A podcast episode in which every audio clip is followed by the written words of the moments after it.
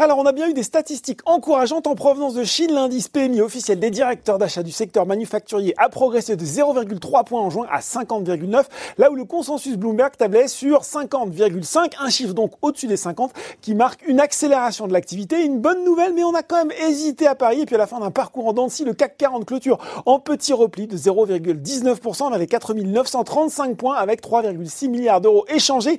Il finit en main le mois sur une progression de 3,6% et le trimestre à plus 12,7.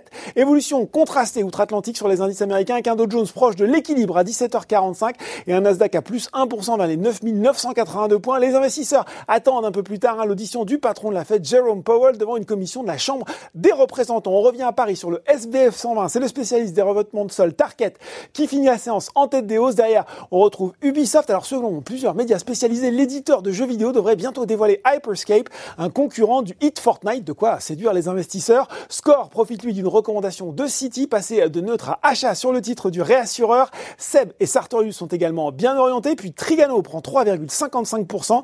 L'activité du spécialiste des camping-cars a pourtant chuté de 45,7 au troisième trimestre, clos fin mai de son exercice 2019-2020, pardon, pas une surprise avec le Covid-19, mais le marché a été rassuré par les propos du groupe tablant sur des ventes soutenues au quatrième trimestre. Sur le CAC 40, c'est ST Micro qui domine les progressions. Le groupe de semi-conducteurs profite de résultats meilleur que prévu et de prévisions revues à la hausse de ses homologues américains Micron Technology et Xilinx. À noter aussi la hausse de Worldline plus 2,5% et un nouveau plus haut historique du titre à 78,24 euros.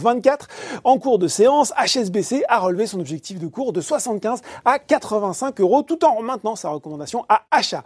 Côté baisse, cette fois-ci, Vallourec affiche la chute la plus marquée du SBF 120 devant DBV Technologies, Natixis, CGG et Elior qui restent sous pression hein, et cèdent désormais 61% de depuis le début de l'année. Voilà, c'est tout pour ce soir. Maintenant, n'oubliez pas, tout le reste de l'actu éco et finance est sur Boursorama.